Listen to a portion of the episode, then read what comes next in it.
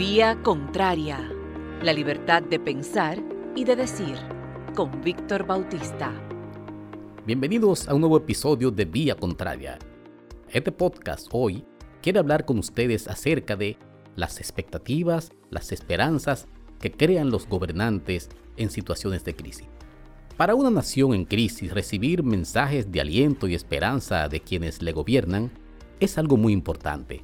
El pesimismo puede bloquear las mentes e indisponer a la gente para integrarse a la búsqueda de soluciones.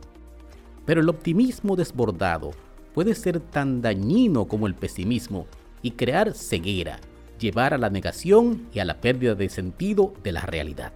Por eso, las expectativas que crea el liderazgo de la nación debe ser o deben ser administradas.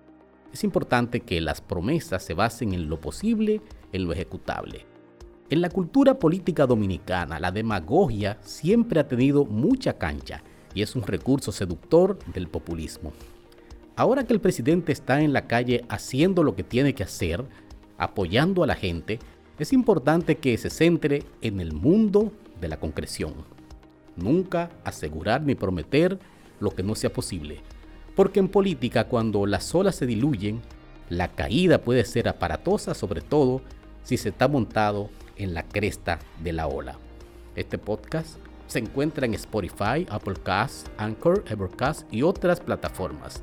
También pueden escucharlo todos los lunes en Cuentas Claras por la 95.7 FM. Muchas gracias.